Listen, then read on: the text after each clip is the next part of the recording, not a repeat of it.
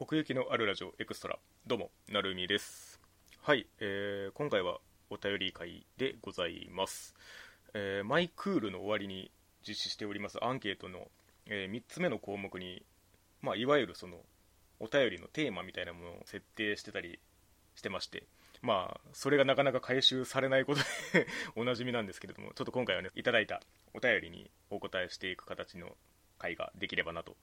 思っております、えー今回取り上げますのはですねあの2019年秋アニメのアンケートで募集させていただいた項目ということで、え2つ前ですね。というわけで、えーこの時に募集させていただいたのが奥行きのあるラジオのサムネキャッチかっこ画像下の文言または概要欄の中で印象に残っているものがあれば教えてくださいという。まあねあのー奥行きのあるラジオです、まあ、サムネの変遷が ありまして、まあ、ちょっとずつ、まあ、当初に比べればねあの変わっていってるところがあるんですけれどもある時期からねあのサムネのあの下のところにこうなんかスペースをねあの設けてでそこになんかキャッチコピー的な 感想の凝縮みたいなやつを、まあ、引き込みの一種として、ね、入れるようにしてまして主には劇場版の感想なんかでね考えた言葉を入れたりしてるんですけれどもちょっとそれの中で、まあ、印象に残ってるものがあったら教えてくださいっていう。あとねあの概要欄これね概要欄も毎回結構そこそこ自分では頑張って書いてるなって思ってるんですけどまあ要するにそれらひっくるめてあの褒めてくれっていうあけすけに言うとねでまあありがたいことにそれにいくつかお答えいただいたんでちょっとそれをご紹介しつつまあ私自身のなんていうか何を思って書いたかみたいなそんな話をしていこうかなと思っております、えーまず一つ目。えーこの時は B スターズに投票いただいた方ですね。お名前はありませんが選んでいただいたのが、えー理不尽と定年に覆われた世界で音楽にできることはまだあるかいということでこれはですね、えー第98.5回、えー、ツークール完結編キャロルチューズデイのサムネに使った言葉ですね。まあ、結局このキャロルチューズデーの感想、まあ、2クール見終えた感想として、まあ、やりたいことを最初から示していてそれを全うしたようなアニメだったなみたいな話をしたんですけれども。まあ要するにどうしようもない世界の中でも、まあ、音楽の力っていうものを信じたいよねみたいな、まあ、そういうメッセージ性かなと思ったんですよね。まあ近いところであの天気の子がね、あのやってた、ま、近いってそんなに近くはないんですけど、まあ、天気の子がやってた時期でもあったんでその主題歌のね、あのラッドウィンプスの「愛にできることはまだあるかい」をちょっともじる形で音楽にできることはまだあるかいとさせていただきましたね。うん。まあ天気の子もそうっちゃそうなんですけどそのどうしようもない感じっていうのはこの現実世界を生きる我々にもある感覚だなと思ってて。で、まあ昨今のまあ 情勢を受けるとよりそれが真に迫った形でなんとなくこう感じられるなと思っていて本当に今音楽にできることはまだあるんだろうかってね。あの特にそのアーティストって呼ばれる人たちは余計にそれを考えてると思うんですよね今。まあだからそのこの世界がねこの理不尽と定年にまあ覆われがちかもなとも思うんですけれどもなんかそこにこう希望を見出させてくれるというかまあなんかキャロルチューズでのそのまあいただいたお便りの中にもちょこちょこその最終的な評価みたいなありましたけれどもまあ確かにそのキャラクターが引っ張っていくっていうよりかは初めから描きたいことが決まっていたみたいなニュアンスの方が強い作品かなとは思うんですけれどもそれでもこのなんか一つシーンを通してくれたその希望っていうものをこう抽出したかったみたいな気持ちがありましたね。というわけで選んでいただいてありがとうございます、えー続きましてパンダチーズさん、え3つ選んでいただいてますね。1つがエクストラ12ですね、えーパプリカ。で、えー無限回廊の果てで覗き込む。鏡に映ったの己の顔は。で、えーもう一つが、えー第81.5回リビジョンズの回ですね。信じるべき運命なんてないヒーローの歩みはそこから始まる。で、えーさらにもう一つ、えー第78回ですね。サイコパスシナーズ・オブ・ザ・システムケース3音集の彼方に。で、えーシステムの外側へ弾き出されようと世界は決して終わらない。この3つですね。いやーありがとうございます。3つも挙げていただいて。パプリカはえーっとさよなら遠征館ラジオのあのーまあ、コラボという形で、えーお話をさせていただいた回なんですけれどもパプリカっていう作品のこうなんて言うんでしょうね。その今聡監督の色があまりにも出ているっていう点。その映像のこのサイケデリック感に翻弄される感じとやっぱりその夢っていうものを、まあ、題材に主題に据えているところもあったんでなんかその深層心理というかまあそのパプリカっていうキャラクター自体もそうですけれどもまあそこでそのやっぱりその自分自身と向き合うっていうところとまあその夢か現実かみたいなそのそのぐるぐるする 感じをなんとか込めたいなと思ってこの無限回廊っていうのを言葉を選んだんですけれどもなんかわりかしあのポイント2点をこううまいことあのつないだ割とうまくいった キャッチなんじゃないかなと自分で思ってるんですけど。でも、まあ、逆に言うとすごいキャッチコピー感を意識した 形になってますね。今自分で見るとね。でえっ、とリビジョンズこれはね2クール完結編以外でこの作品名を関して単発で出す出すっていうのが結構 奥行きのあるラジオ的に言うとすごい珍しいパターンで。終わった編を撮ってから見切ってあげるっていう。結構稀有な例なんですけれども。この「リビジョンズ」っていう作品自体が結構その主人公の立ち位置が面白い作品だったんですよね。結構その自分の正義感に酔いしれてずっと危うさを抱えたまんまその仲間みたいな構図の中でずっと協調性からかけ離れた位置に主人公がいるっていう。それこそその運命を信じてそこにかたくなになってしまっているっていうのがこのリビジョンズの主人公だったんですよね。でまあそのかたくなさをほぐしていくような最終的にはそういう話で。であればその出発点をこうひっくり返すのがまあこの作品のテーマかなっていうところで、まあ、信じるべき運命なんてないっていう、まあ、その主人公がその自分がヒーローだっていうところのそのようやくその第一歩そのスタートラインにたどり着いたぞっていうところで、まあ、ヒーローの歩みはそこから始まるということでね、うん、その序盤がそのまあそのなんていうかな。主人公のそのいわゆるその嫌な感じが目に留まりやすいんで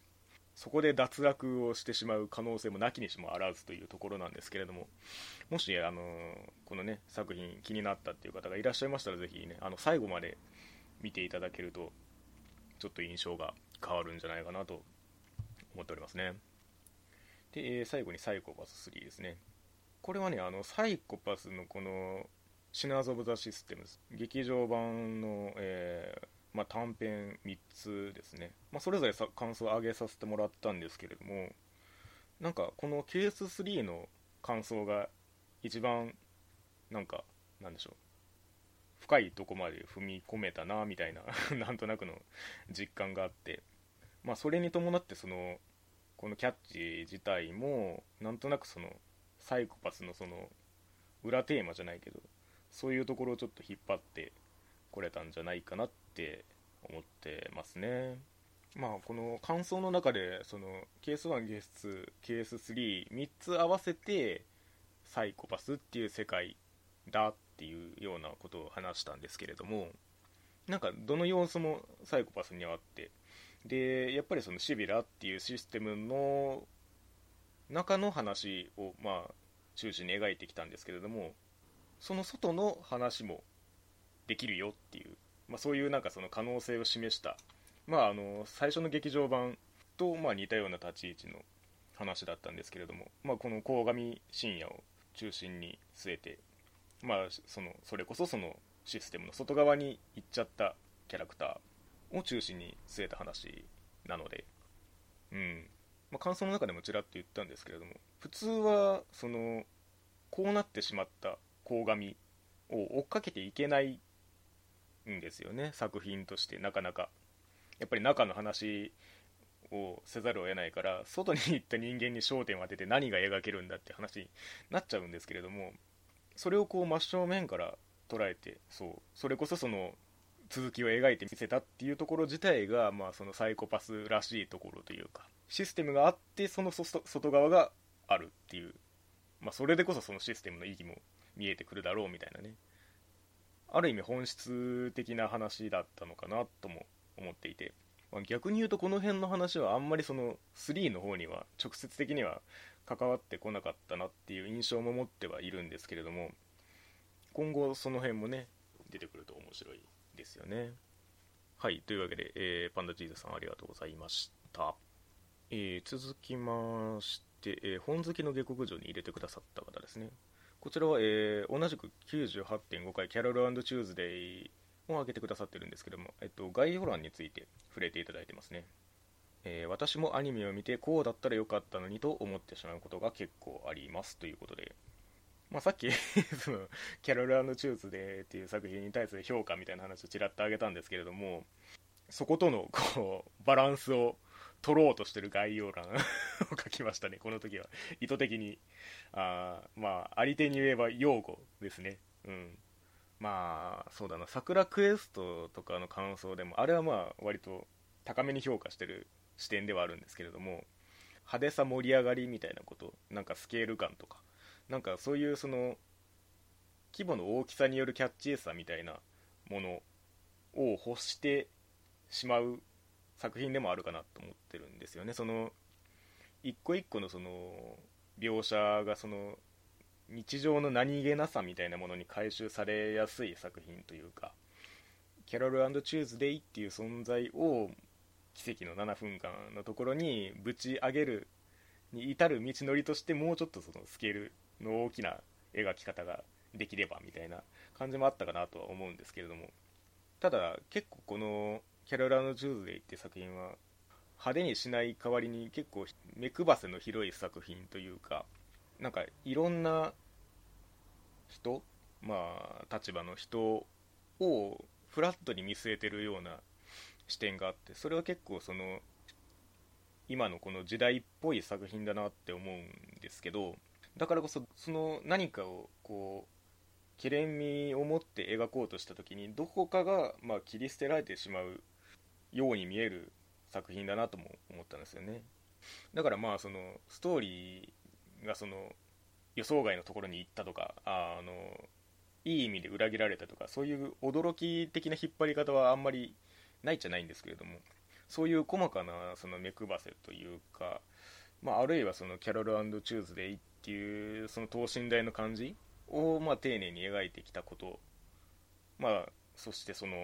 キャロルとチューズデーのそばにあったその音楽っていうものの在り方とか、うん、そういうものをこう丁寧に拾っていくような作品だったのでいっそのことねあ 最後まで見てああなるほどこういう話だったんだなって思ってからもう一回その何ていうんですか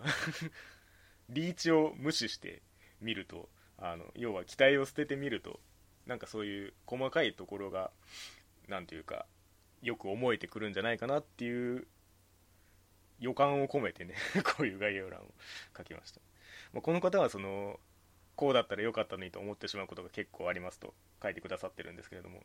もちろんねあの私も思うんですよ、うん、こうだったらよかったのに、うん、でも難しいですよね。そのアニメってそのやっぱり制作自体が集団作業だから多分こうすればよかったのにって思ってる人は現場の中にもいるだろうなっていう気も するんですよね。まあなのでその結果ねこうこちらとしてはもう作品として出てきたもの要はその変えようがなかったものとしてまあ捉えるしかないというところはまあ常々ありますよね。これはね本当感想を話す上で非常に難しい難しいっていうかあまりその感想の起点にしないようにって思ってるところではあるんですけどだってあの言っても仕方ないから 基本的にはね。うん。いや悩ましいところです。はい、えー、ありがとうございました、えー、続きましてえー、たぬきと黒猫と怠け者さんですね。いつもありがとうございます。結構長文のお便りとしていただいてますね。そのまま読ませていただきます。えー、月並みですが電脳コイル界のあの日眼鏡越しに見た景色の名前を僕たちはまだ知らない。は内容的にもトークの内容的にもタイトルネタ的にもうまいこと言った感が強く気に入っていますし、えー、第66回ゴジラ星を食うものの、えー、人としての尊厳はハッピーエンドの中にはない。は、えー、我々がうろぶち源を語る際よく出てくる、えー、彼の描く父親からの影響をうまくまとめたなと感心しましたえー、しかし、なんといっても外せないのは第64回のプリキュア回です。えー、プリキュア信者として、えー、果たしてプリキュアは本当にすげえのかというサムネキャッチを見たときには、え、この2人が何を話すのか楽しみでならなかったのですが、いろいろとプリキュアの革新に触れた挙句に、すげえよの一言で、え締められたのには思わず吹き出してしまいました。えー、比較的何度も聞き返す回ですが、サムネの文言を見るたびにオチを思い出してしまい、えー、聞く前から笑ってしまう一番気に入っているサムネキャッチですということで。いやー、ありがとうございます。ちょっと冒頭から順番に触れていきますと、えー、電脳コイルですね。これまたコラボ回で、えーと、先ほどもう パプリカの際にね、触れましたけれども、さよなら遠征館ラジオの久さんと、えー、感想を話した回になっておりますね。いや電脳コイルはねやっぱりその名作を見たなっていう 感覚がすごく強くて見れてよかったなと思っているんですけれどもあのうまいこと言った感が強くとおっしゃっていただいてますけれどもこれはね自分でもめちゃめちゃハマったなって思いました。でもこれ本当になんか10秒ぐらいで思いつきましたね。これじゃんと思って。本当にその子供特有の視線というか視界というかね。そういうのが、えーと、キーになっている作品であの頃特有のみたいなね、まあ、感想の、ね、中でも話させてもらったんですけれども。成長してしまったら忘れてしまうんじゃないかみたいな感覚の中でこの眼鏡越しに見た世界大人になったらその眼鏡を通して見てた世界のことが分からなくなってしまうみたいな。あの時触れた経験したあの体験は一体何だったんだろうみたいなね、うん、そういう話だったなと思って。したらあの花のね タイトルがねハマりましたね。うん。こういう、まあ、概要欄とかのサムネのキャッチコピーとかねあの考えるときにこううまく引用できるとすごい気持ちいいんですよね。うまくってまあ自分で言うのもあれですけどその不自然じゃないようにね引っ張ってくれるとすごい自分でもやったなって思うんですけど、まあ、さっきのその音楽にできることはまだあるかいみたいな使い方。だからまあ こういうことしがちではあるんですけどこれは比較的うまくいった例かなと思ってますね。であとの2つはもう本当にこのサムネキャッチをつけ始めたところですね。第66回のゴジラ星を食うもの。これはあの3部作の3つ目、まあ、要はラストの締めくくりの、えー、回に対する感想なんですけれどもそのこの 最後に挙げていただいたプリキュアのこの果たしてプリキュアは本当にすげえのかとの差がすげえなって 思うんですけど比較的これすごい近い時期に挙げてて当初この下のこの欄を設けた時にどういう文言入れていこうかと考えてたかっていうと果たしてプリキュアは本当にすげえのかっていうこういうノリでずっと行こうと思ってたんですよ。最初。別になんかそのうまいこと言ったキャッチコピーみたいな感じで行こうとあんまり考えてなくてただこの「ゴジラ星を食うもの」の感想はまあ1人で喋っててでかつそのやっぱりその3部作の最後の作品だったのでやっぱりなんかその作品を表す言葉が欲しいなと思ってまあまあ感想の中からこの時比較的その自分のま実感としてあった言葉を持ってきたっていう感じではありますね。だからこの時にこういう言い方をしてしまったがためにこの後に続くものに対してはなんかこううまいことまとめようっていう気持ちが すごい 出てきましたね。このまあお便りの中で言ってくださってますけどもまあ脚本がうろぶち源さんでまあその辺の色がどこまで出てるかなみたいな話なんですけれどもこの父親からの影響っていうのはどのポイントを指しているいるのかっていうのはちょっと私にはあんまりピンときていないところではあるんですけれどもまあこのアニメ版ゴジラの話で言うと、まあ、主人公の春夫がまあどういうこのゴジラとの戦いの果てにどういう道を選択するかっていう、まあ、まあその最後見届けた上でのその心情を込めたいなって思ってこんな感じの言葉になりましたね。結構その作品のベクトルとして、まあ、ある種のハッピーエンド、まあ、この場合で言うと何ですかね。超頑張ってゴジラ倒すとかですかね。あの地球を取り戻すみたいな。この3部作の1作目を見た段階ではまあそういう気分もあったかもしれないですけど、まあ、結果その人と優秀の外側から見てったらどんどんその本当にそれでいいのか的なね考えがまあ出てくるようになっていくように構成されてるんですよね。この2部3部って進んでいく上で。で結局そうなってた時にじゃあどうやったらその春尾が春尾でいられるかっていう春尾が春尾でいられることその人としての尊厳を守るためにはまあそのスーパーウルトラハッピーエンドじゃない方を選ぶ必要があったんだなという、まあ、そんな実感から来てますね。ちょっとこの父親からの影響っていう話はなんかこのワード的にはすごい気になるんですけれどもよければまたねあの この辺の解説なんかをお願いできるとありがたいなと 思っております。毎回ねこのタヌキと黒猫と怠け者さんのねお便りにはこう 気づかされることばっかりでなかなかにそのいろんなものをこう深く見ていらっしゃるなと感心することしきりなんですけれどもそんな方にうまくまとめたなと言ってもらえてるで まあよしとしましょうかね。はい。まあプリキュアに関して本当にねプリキュアに触れるのが初めてだし純粋な気持ちで本当にこうすげえのかっていうのを確かめに行ったんですよ。おっしゃる通りプリキュアのねあのすごい熱心なファンの方は大勢いらっしゃいますんでね。うん。なのでまあ何ていうかこれに関しては本当にうまくそのプリキュアっていうものをつかめてたかどうかっていうのは自分自身ではちょっと不安なところもあったというか。ただうん。すごいっていうのは分かったよっていうことだけは ちゃんと言っときたかったなっていうそんな回に対するキャッチですね。うん。オチを思い出してしまうと おっしゃっていただいてますけれども本当にもうそれが言いたいがためのっていう感じではありますね、まあ、確信に触れたと言っていただいているのでまあまあそんなに外れたもんではなかったのかなと思ってますけれども。いや聞き返していただいてねありがとうございます。さてここでちょっと、えー、星合の空に入れていただいた方なんですけれども、えー、ポッドキャストユーザーだったので YouTube 版ではこんなにも凝ったサムネイルがあったことに初めて気がつきました。過去すみません。これから注目させていただきますね。ということでこれね非常に 申し訳ないというかなんというか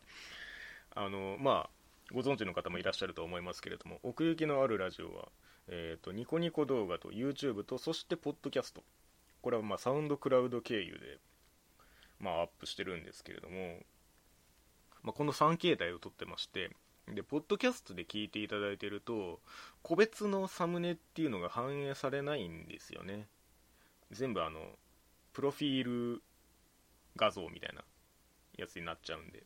でサウンドクラウドは サウンドクラウドで正方形のサムネになっちゃうんですけど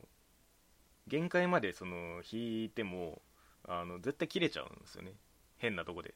あのまあ YouTube 用というか YouTube ニコニコ動画的な感覚 でサムネは作ってるんでどうしても変な感じになっちゃうっていう。そのダブルの申し訳なさがあってだからポッドキャストあるいはまサウンドクラウドとかで聞いていただいてる方はなんだこれって。そのそれこそサムネキャッチなんてあの絶対切れてるんで。いやそれはなんか確かにね正方形に作り直せばいいんですけど なかなかそこまではできずといったところで。まああのー すみませんというふうに言っていただいてますけれどもそこまでね 必須なものではないと思いますんであのー気が向いた時にまあこんなところもまあなんかやってるよっていうのを覚えておいていただければえー、何らかのねそれも楽しみの一つになればなって思ってますけどね。いや本当にポッドキャストでね聞いていただいている方も非常にありがたいというかまあ本当に本来的にはポッドキャスト向きだなって毎回 思うんですけれども、えー、そして鶴見さんですね。ありがとうございます。えー、記念すべき第100回「さやかの劇場版の、えー、夢見る頃を過ぎても歯医者には歯医者の教授があると知れ」ですね、えー、歌派先輩派としては心に響くキャッチでした。過去でもまだ映画を見ていないのは内緒ということで、えー、第100回「さやかの劇場版」ですね。いやこれはねあの私としてもそのさやかのようやくまとめて見ることができたっていうタイミングだったのでようやくサエカノの良さを分かったぞっていうこう意気込みがあったというか、まあ、この劇場版を見た感想の中でもそのどうしても加藤めぐみ視点よりもやっぱりエリリ視点歌派視点の方が 重く響いたなっていう感覚があってプラスそのやっぱり「さえかの」っていう作品のその他とは違う点というかいろんなところを記号的に割り振ってるくせにそのキャラクターの向かった方向がすごい特殊だなって思ってる作品でもあるんでなんかその辺の得意性その負けヒロインが負けヒロインたるゆえんというかそこを丁寧に着地させたっていうところをピックアップしたかったっていう思いがありましたね。まあ、歌派先輩派としてはとあの言っていただいてますけれどもまさにそういう選ばれた加藤めぐみ以外の視点っていうのを 強く反映させた言葉になってますね。やっぱりある種この、まあ、サークル活動っていう特殊な環境下で恋愛とその創作活動とっていうその一方でうまく重なって一方でうまく重ならないっていうそういう2つのルートがあの同時に走ってた作品なんですけれどもやっぱりエリリや歌派からするとそのサークルでの活動っていうのは一種その夢見る頃っていうかまあその将来を見据えきる前のそのステップアップしなくてもこのままでいいじゃないかって思ってしまうそういう環境だったなと思って。でまあ決定的にこの劇場版においてその先進む2人っていうサークル活動でのそのその先を描いたものとしてねまあ智也の隣には入れないけれどもそれをその道を選んだのもまた自分たちなのだからという、まあ、そういうその 歯医者には歯医者の教授があると知れと、まあ、そういうあたりをね込めさせてもらったっていう感じですね。やっぱりこの2人のその去り際じゃないけれどもそういうその気持ちの落とし方にすごい心を打たれていたところがあったのでなんかまあ感想の中でもその辺を強めに話したかなとは思ってるんですけれども、まあ、そういう意味ではなんかこの「さやかの」っていうものの感想を改めてこう出す上であの何て言うんでしょうね。そのこの劇場を見た人たちとあの、勝負がしたかったっていうか、そのここが、さやかののすげえとこだよなっていう感じのことが言いたくて、若干その、意図的に煽り気味の 言葉を選んだっていう感じはあるにはありますね。おかげさまでなんかその奥行きのあるラジオの中では比較的多めに再生されてる回でもありましてそこにまあ、鶴見さんも含めですけど、まあ、共鳴してくださった方もいらっしゃったのかななんて思っておりますね。でも鶴見さんまだ映画見てないのは内緒っておっしゃってますけど今はもうご覧になったんですかね。改めて感想をお聞きしたいところですけれども。はいというわけでありがとうございました、えー、続きまして、えー、こちら最後ですかね。はい、えー、というわけで久志さんからいただきました。ここまででもう2回すでに登場してますけれども、さよなら遠征館ラジオの久志さんから、えー、いただきました。天気の子の、えー、果たして狂っているのは世界か僕かが印象に残っていますね。えー、全世界系の作品の下敷きになりそうなキャッチコピーでありつつも、えー、天気の子を一言で表されていて、さすがセンスのなるみだなと笑い そんな2つなっていうか 意味はありましたっけっていう感じですけどありがとうございます、えー、概要欄での、えー、純粋に作品とだけ向き合った鑑賞体験は存在しないというのもアニメを見ていく上で個人的にも年々加速していく現象で深海作品ともなればその通りだよななんて思いました。だから、えー、成美さんの好きにやってくれという願いはアニメを愛している者としては無意識的に私も奥行きのあるラジオのリスナーさんも感じている気がします。だからこそ誰かのファンになれることは幸福ですし、えー、好きになった人とその人の活動における空気感も丸ごと応援できたらと思いますね、えー、その上で僕も好きにやってくれと思いますし僕も好きにするからとも思います。ということで、えー、天気のこの回を概要欄ごと触れていただいております。天気の子はねだからそのやっぱり「君の名は」の次の作品っていう意味合いがどうしても最初から追っかぶさってるか、あの、作品でだからこそその割と評価も二分したのかなっていう印象もあるっちゃあるんですけどそういう意味で、ね、確かにその単純にその穂高を 肯定的に捉えられるかっていうと、まあ、必ずしもそうではないというか、まあ、そこに違和感を持って当たり前だよなともまあ思うところですね。なのでまあその、まあ、作中でも触れられていたところではありますけれどもこの世界の方がまあおかしいんだよっていう ところですよねやっぱり、うん、世界の方に重心が乗っかってる人はつまり小高が狂ってるっていうことになってあんまり受け入れられないって思うっていう感覚かなとも思ってて。確かにその 全世界系の作品の下敷きになりそうなと言っていただいてますけれども。究極その世界系のその閉じた世界の話になっていくとまあこういうことに収束してはいきますよね。確かにこの新海監督の描く作品としてその絵的な絵的に印象的な場面は本当にいくつもあったんですけれども。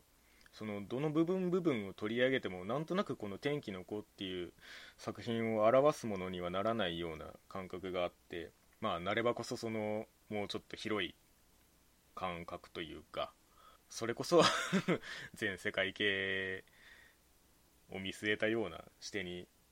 なって初めてこうなんか「天気の子」っていうものが見えるなと思ってこんな感じにまとめましたね。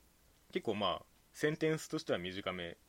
なんですけれども天気のこの感想、まあ、多分ものすごい比較的数が多いと思うんですよ。その発信してる人が注目作だし、まあ、そういう中でなんか天気の子がすごいみたいな感じとちょっと違ったニュアンスが出せるんじゃないかなと思って、まあ、さっきのそのサエカノの煽りじゃないですけどちょっとあの変に誰かに引っかかんないかなっ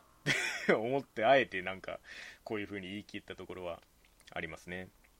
天気のこの概要欄は僕もなんか比較的こうすんなり書けたなっていうかすんなり言いたいことがまとまったなっていう 概要欄だと思ってるんですけれども。まあ要はその監督のネームネームバリューみたいなものがあってまあそれが肥大していくと作品の本質と離れていってしまうんじゃないかみたいなまあまあそんな作品とファンとの在り方についていろいろ書いたんですけれどもまあどこまで行ってもノイズはあるよなとはまあ思うんですよね。その監督のネームバリューにとどまらずねバイアスというか先入観というか。うん。まあそれをもう前提にするしかないかなともまあ思っていて感想を語るっていう点でもね。だからまあその ヒット作の次回作っていうのはすごい客観的に見てプレッシャーがあるだろうなとも思うんですけれどもそれはもう 何て言うかこっちの話だから受け手の心情の問題だから本当にそんなものとは無関係に存在していてほしいなと常々思うんですよね。このまあ好きにやってくれっていう願いっていう風に取り上げてくださってますけれども好きにやってくれって思ってかつまあそれが裏切られなかったら結果的に幸福だよなとは思いますね。うん。まあおかげさまでこの奥行きのあるラジオも